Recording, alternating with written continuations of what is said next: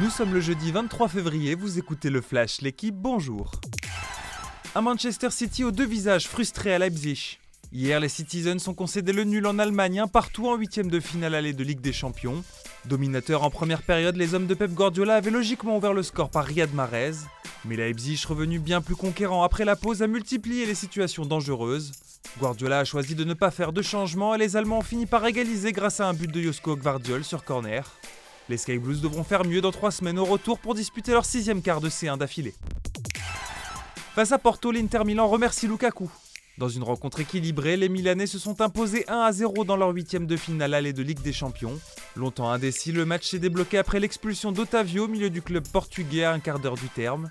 Dix minutes plus tard, Romelu Lukaku s'y reprenait à deux fois pour inscrire le seul but de la soirée et permettre aux interistes de prendre une petite option dans la course au quart de finale. Trois clubs français jouent ce soir en Ligue Europa. Nantes, Monaco et Rennes disputent aujourd'hui leur barrage retour de ces trois. En jeu, une place en huitième de finale de la compétition. À 18h45, Nantes accueille la Juventus Turin. Après leur match nul un partout obtenu en Italie, les Canaries peuvent rêver d'un exploit. À la même heure, Monaco tentera de valider sa victoire à l'aller contre le Bayer Leverkusen. Enfin, à 21h, Rennes devra battre les Ukrainiens du Shakhtar Donetsk après sa défaite de Buzyn il y a une semaine. Gasquet renversé dès le deuxième tour à Marseille. Hier, le numéro 1 français s'est incliné face à Stan Wawrinka comme à Rotterdam la semaine dernière.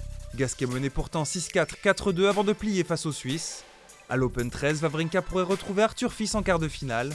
Pour cela, le jeune français, tranquille vainqueur de Roman Safiolini hier, devra s'imposer au deuxième tour. Il y affrontera aujourd'hui l'Italien Yannick Sinner, 12e joueur mondial qu'il avait battu en demi-finale à Montpellier il y a deux semaines.